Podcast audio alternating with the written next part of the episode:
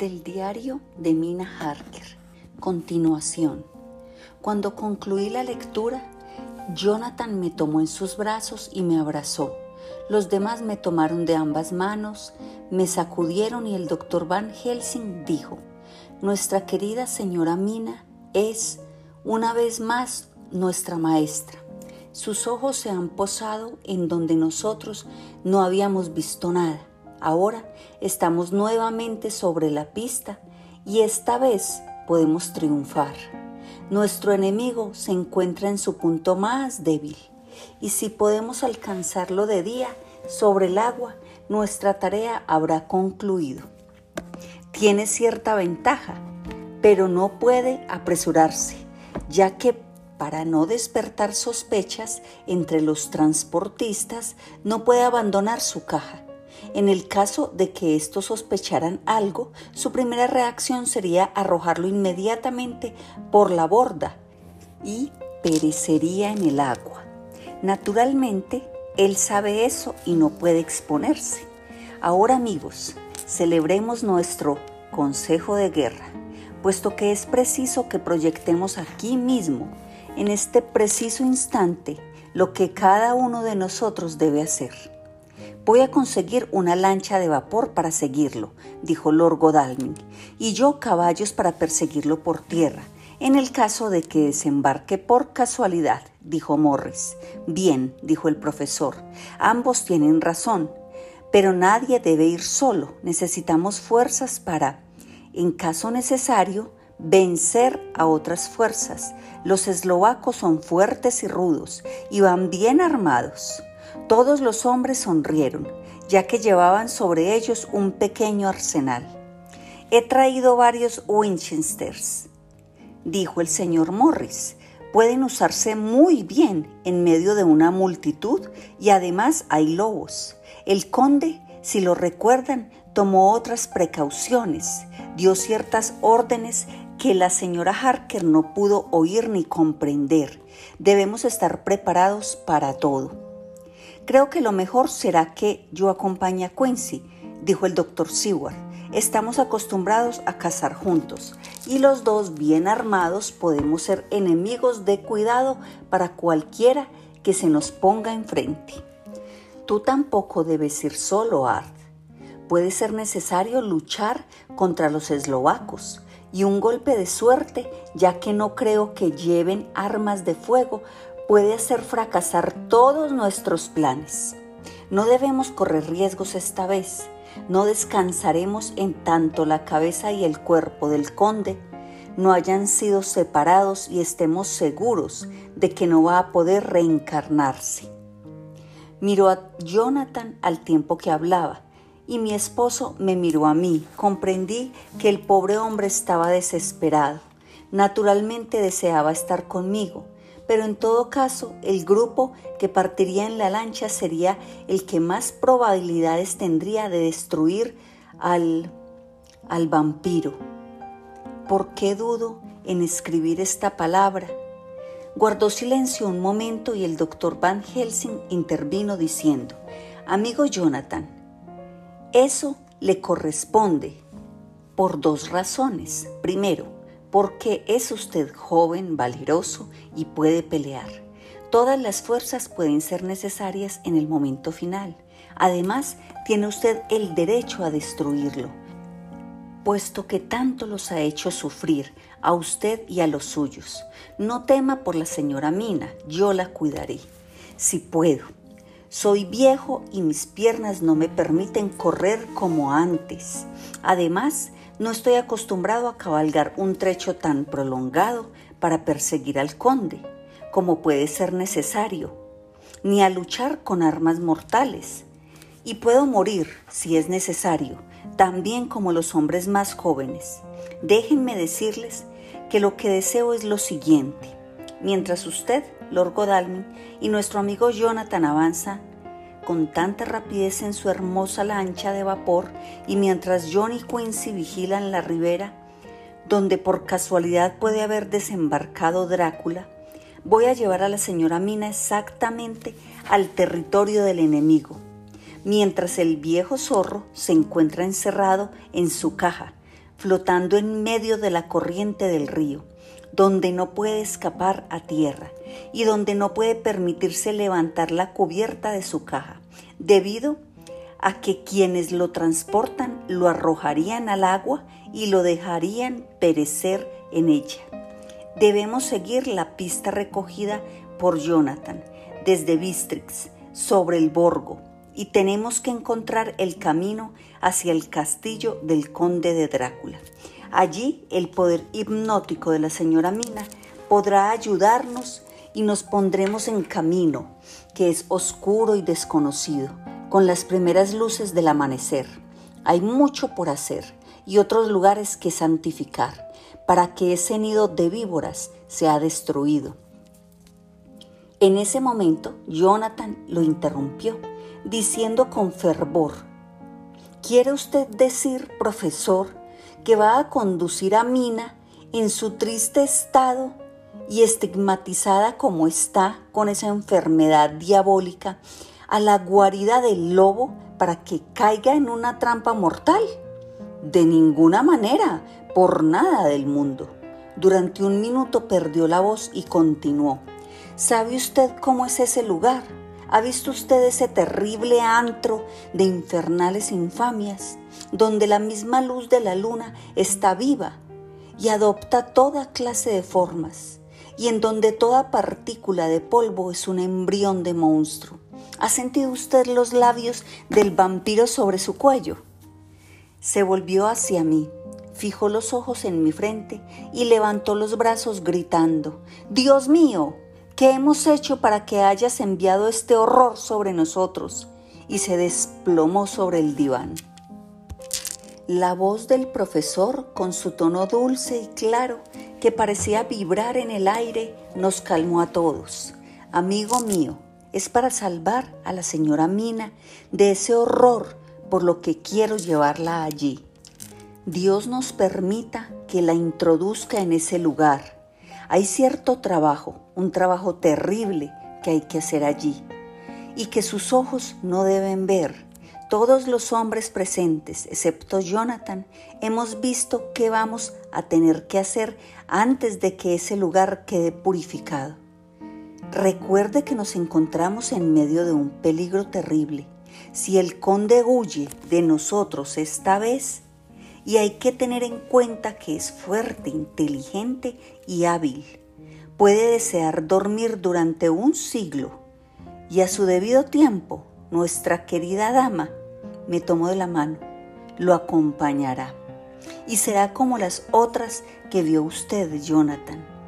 Nos ha descrito usted todo lo referente a sus labios glotones y a sus risas horribles cuando se llevaban el saco que se movía y que el conde les había arrojado. Usted se estremece, pero es algo que puede suceder. Perdone que le cause tanto dolor, pero es necesario. Amigo mío, no se trata de una empresa en la que probablemente tendré que perder la vida. En el caso de que alguno de nosotros deba ir a ese lugar para quedarse, tendré que ser yo para hacerles compañía. Haga lo que guste, dijo Jonathan, con un sollozo que hizo que temblara todo su cuerpo. Estamos en las manos de Dios. Más tarde, me hizo mucho bien ver el modo en que esos hombres valerosos trabajan. ¿Cómo es posible que las mujeres no amen a hombres que son tan sinceros, francos y valientes? Asimismo, pensé en el extraordinario poder del dinero ¿Qué no puede hacer cuando es aplicado correctamente? ¿Qué no puede conseguir cuando es usado de manera baja? Me siento muy contenta de que Lord Godalming sea tan rico y de que tanto él como el señor Morris, que posee también mucho dinero, estén dispuestos a gastarlo con tanta libertad, ya que, de no ser así, nuestra expedición no se hubiera podido poner en marcha ni tan rápidamente ni con tan buen equipo, como va a hacerlo dentro de una hora. No han pasado todavía tres horas desde que se decidió qué papel íbamos a desempeñar cada uno de nosotros y ahora Lord Godalming y Jonathan tienen una hermosa lancha de vapor y están dispuestos a partir en cualquier momento. El doctor Seward y el señor Morris tienen media docena de excelentes caballos, todos preparados. Poseemos todos los mapas y todas las ampliaciones que es posible conseguir. El profesor Van Helsing y yo partiremos esta noche a las 11 y 40 minutos en tren con destino a Beresti, en donde conseguiremos una caleza que nos conduzca hasta el paso del Borgo. Llevamos encima una buena cantidad de dinero para comprar la caleza y los caballos. La conduciremos nosotros mismos, puesto que no hay nadie en quien podamos confiar. El profesor conoce muchas lenguas, de modo que podremos salir adelante sin demasiadas dificultades. Todos tenemos armas e incluso me consiguieron a mí un revólver de cañón largo. Jonathan no se sentía tranquilo, a menos que fuera armada como el resto de ellos. Pero no puedo llevar un arma que lleven los demás. El estigma sobre mi frente me lo prohíbe el querido doctor Van Helsing me consuela diciéndome que estoy bien armada, puesto que es posible que encontremos lobos. El tiempo es cada vez más frío y hay copos de nieve flotando en el aire, como malos presagios. Más tarde, me armé de valor para despedirme de mi querido esposo. Es posible que no volvamos a vernos nunca más. Valor, Mina el profesor te está mirando fijamente y esa mirada es una advertencia. No debes derramar lágrimas ahora, a menos que Dios permita que sean de alegría. Del diario de Jonathan Harker, 30 de octubre por la noche. Estoy escribiendo esto a la luz que despide la caldera de la lancha de vapor. Lord Godalming hace un fogonero tiene experiencia en el trabajo, puesto que tuvo muchos años una lancha propia en el Támesis y otra en Norfolk Broads. Con relación a nuestros planes, hemos decidido finalmente que las suposiciones de Mina eran pertinentes y que, si el conde había escogido una vía acuática para regresar a su castillo, debía tratarse necesariamente de los ríos Seret y Bistrix. Supusimos que algún lugar cercano al grado 47 de latitud norte será el que escoja para cruzar el país entre el río y los Cárpatos. No teníamos miedo de avanzar a buena velocidad por el río, en plena noche. El agua es profunda y las orillas están lo suficientemente separadas como para poder navegar tranquilamente y sin dificultades, incluso en la oscuridad. Lord Godalming me dice que duerma un rato, que es suficiente por el momento que se quede uno de nosotros de guardia, pero no puedo dormir.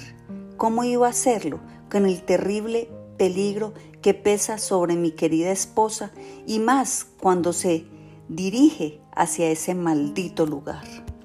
Mi único consuelo es que estamos en las manos de Dios.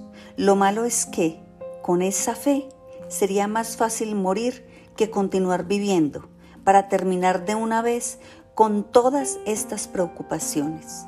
El señor Morris y el doctor Sidward salieron para hacer su enorme recorrido a caballo antes de que nos pusiéramos en marcha. Deben mantenerse a bastante distancia de la orilla del río, sobre las tierras altas, lo que les permite ver una buena extensión del río sin necesidad de seguir sus meandros. Para las primeras etapas llevan consigo a dos hombres para que conduzcan a sus caballos de refresco. Cuatro en total, con el fin de no despertar curiosidad. Cuando despidan a los hombres, lo cual sucederá bastante pronto, deberán cuidar ellos mismos los caballos. Es posible que necesitemos unirnos todos y en ese caso podremos montar en los caballos. Una de las sillas de montar tiene un arzón móvil que en caso necesario puede adaptarse para Mina. Hemos emprendido una aventura terrible. Aquí, mientras avanzamos en medio de la oscuridad, sintiendo que la frialdad del río se levanta para golpearnos rodeados de todas las voces misteriosas de la noche. Vemos todo claramente. Nos dirigimos hacia lugares desconocidos, por rutas desconocidas y penetramos en un mundo nuevo de objetos oscuros y terribles. Godalmin está cerrando la puerta de la caldera. 31 de octubre. Seguimos avanzando a buena velocidad. Ha llegado el día y Godalmin está durmiendo. Yo estoy de guardia. La mañana está muy fría y resulta muy agradable el calor que se desprende de la caldera, a pesar de que llevamos gruesas chaquetas de piel.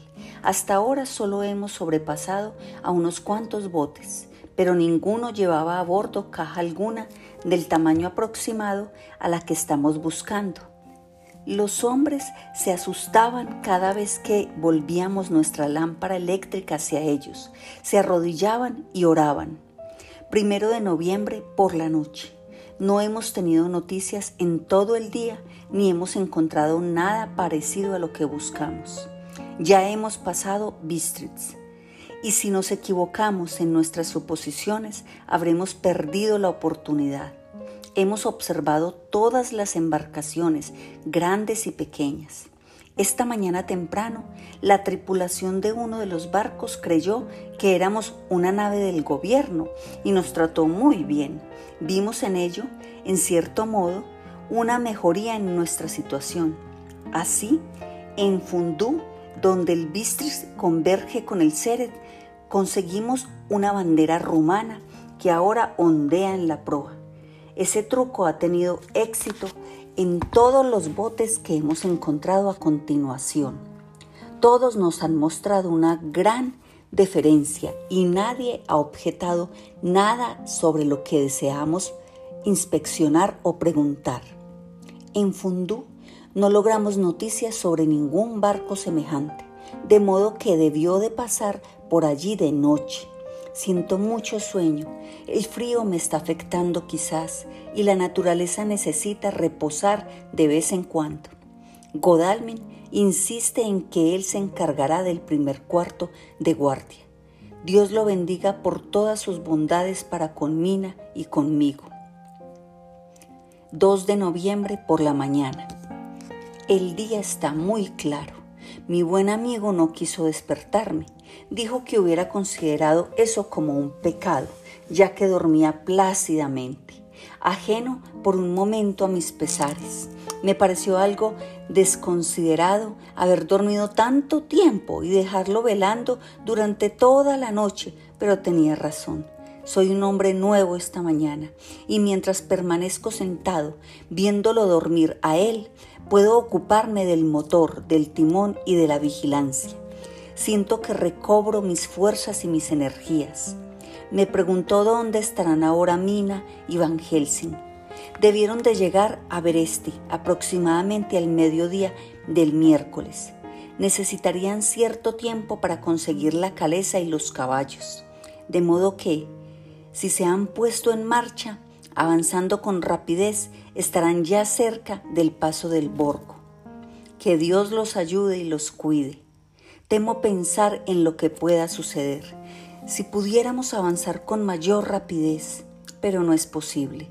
Los motores están trabajando a pleno rendimiento y no se les puede pedir más. Me pregunto también cómo se encuentran el señor Morris y el doctor Seward parece haber interminables torrentes que bajan de las montañas hasta el río, pero como ninguno de ellos es demasiado ancho, en este momento, cuando menos, aun cuando sean indudablemente terribles en invierno y cuando se derrite la nieve, los jinetes no encontrarán grandes dificultades para cruzarlos. Espero alcanzar a verlos antes de llegar a Estrasba puesto que, si para entonces no hemos atrapado al conde, será quizá preciso que nos reunamos para decidir qué vamos a hacer. Del diario del doctor Seward, 2 de noviembre. Llevamos tres días galopando. No hay nada nuevo y de todos modos no hubiera tenido tiempo para escribir nada, en caso de que hubiera habido algo. Solamente hacemos los descansos necesarios para los caballos, pero ambos lo estamos soportando muy bien. Los días en que corríamos tantas aventuras están resultando muy útiles. Debemos continuar, no nos detendremos hasta volver a ver la lancha. 3 de noviembre. En Fundú nos enteramos de que la lancha había ido por el Bistritz. Deseé que no hiciera tanto frío. Había señales de que nevaría y si la nieve cayera con mucha fuerza nos detendría. En ese caso tendremos que conseguir un trineo para continuar al estilo ruso. 4 de noviembre. Hoy nos enteramos de que la lancha tuvo que detenerse por un accidente. Cuando trataba de ascender por los rápidos, los botes eslovacos suben bien con la ayuda de una cuerda y dirigiéndolos correctamente. Algunos de ellos ascendieron solo unas horas antes. Godalmin es mecánico por afición y evidentemente fue él quien puso la lancha en marcha otra vez. Finalmente consiguieron cruzar los rápidos con ayuda de los aldeanos y acaban de emprender la marcha descansados. Temo que la lancha no mejoró mucho con el accidente. Los campesinos nos informaron de que una vez de nuevo en las aguas tranquilas, mientras permaneció a la vista, seguía deteniéndose cada tanto. Debemos avanzar con mayor brío que nunca. Es posible que pronto necesiten nuestra ayuda. Del diario de Mina Harker 31 de octubre. Llegamos a Beresti por la tarde. El profesor me dice que esta mañana al amanecer a duras penas pude hipnotizarme y que todo lo que pude decir fue oscuro y tranquilo. Ahora está fuera, comprando una caleza y caballos. Dice que más tarde tratará de comprar más caballos, de manera que podamos cambiarlos en el camino nos quedan todavía 110 kilómetros por recorrer. El paisaje es precioso y muy interesante. Si nos encontráramos en otras circunstancias, qué encantador resultaría contemplar todo esto. Si Jonathan y yo viajáramos solos por estas tierras, qué placer sería. Podríamos detenernos, veríamos a la gente, aprenderíamos algo sobre ella y llenaríamos nuestras mentes con todo lo pintoresco y el colorido del campo salvaje y hermoso y las personas tan singulares. Pero, ay, más tarde, el doctor Van Helsing ha regresado. Consiguió la caleza y los caballos. Vamos a cenar y emprenderemos el viaje dentro de una hora. La casera nos está preparando una enorme canasta de provisiones parece ser suficiente para toda una compañía de soldados. El profesor la anima y me dice en susurros que es posible que pase una semana antes de que podamos volver a obtener alimentos. Él también ha estado de compras, un conjunto maravilloso de pieles y mantas de viaje y toda clase de ropa de abrigo. No hay temor de pasar frío. Pronto nos pondremos en marcha. Temo pensar en lo que puede sucedernos. Verdaderamente estamos en las manos de Dios. Solamente Él sabe lo que puede suceder y le ruego, con toda la fuerza de mi alma triste y humilde, que cuide a mi amado esposo. Que suceda lo que suceda, Jonathan pueda saber que lo amo y que lo he honrado más de lo que puedo expresar y que mi último y más sincero pensamiento afectuoso será siempre para Él. 17. Diario de Mina Harker. Primero de noviembre. Hemos viajado todo el día a buena velocidad. Los caballos parecen saber que los estamos tratando con bondad, ya que demuestran la voluntad de avanzar al mejor paso. Hemos tenido algunos cambios y encontramos tan constantemente lo mismo que nos sentimos animados a pensar que el viaje será fácil. El doctor Van Helsing se muestra lacónico. Les dice a los granjeros que se apresura a ir a Bistritz y les paga bien por hacer un cambio de caballos. Nos dan sopa caliente, café o té y salimos inmediatamente. Es un paisaje encantador, lleno de belleza y las personas son valerosas, fuertes y sencillas. Parecen tener muchas cualidades hermosas. Son muy, muy supersticiosos. En la primera casa en que nos detuvimos, cuando la mujer que nos sirvió vio la cicatriz en mi frente, se persignó y puso dos dedos delante de mí para mantener alejado el mal de ojo. Creo que hasta se tomaron la molestia de poner una cantidad adicional de ajo en nuestros alimentos y yo no puedo soportarlo. Desde entonces he tenido el cuidado de no quitarme el velo y de esa forma he logrado escapar a sus suspicacias. Estamos viajando a gran velocidad y puesto que no tenemos cochero que pueda contar chismes, seguimos nuestro camino sin ningún escándalo. Pero me atrevo a decir que el miedo al mal de ojo nos seguirá constantemente por todos lados. El profesor parece incansable. No quiso descansar en todo el día a pesar de que me obligó a dormir un buen rato. Al atardecer me hipnotizó y dice que contesté como siempre. Oscuridad, ruido de agua y roce de madera. De manera que nuestro enemigo continúa en el río. Tengo miedo de pensar en Jonathan, pero de alguna manera ya no siento miedo por él ni por mí. Escribo esto mientras esperamos en una granja a que nos preparen los caballos. El doctor Van Helsing duerme, pobre hombre, parece estar muy cansado, envejecido, pero su boca tiene la firmeza de un conquistador. Aún en sueños tiene el instinto de la resolución. Cuando hayamos emprendido el camino, deberé hacer que descanse, mientras yo misma conduzco la caleza. Le diré que tenemos todavía varios días por delante y que no debe debilitarse cuando sea necesaria toda su fuerza. Todo está preparado. Dentro de poco partiremos. 2 de noviembre por la mañana.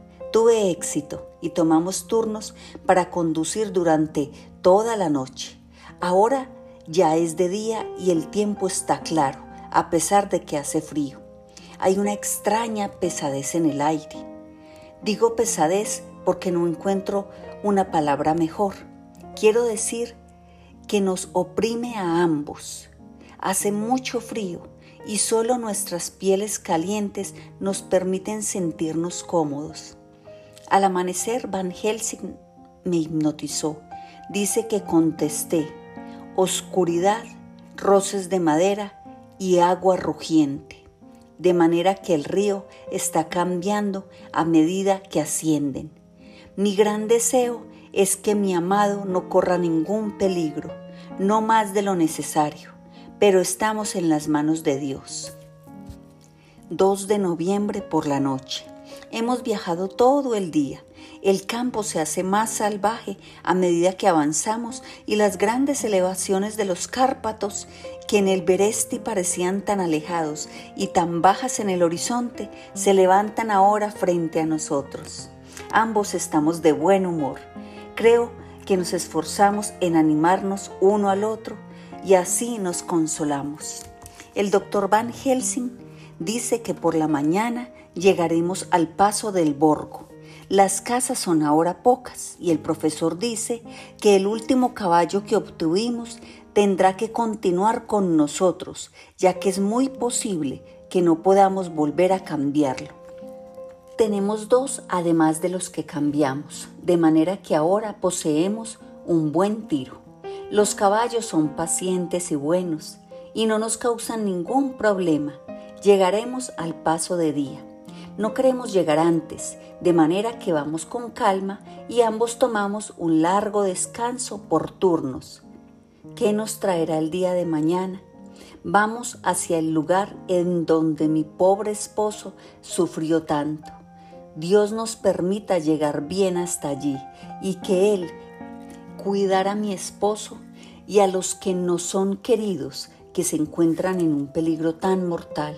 En cuanto a mí, no soy digna de Él. Ay, no estoy limpia ante sus ojos y así permaneceré hasta que Él se digne permitirme estar ante su presencia.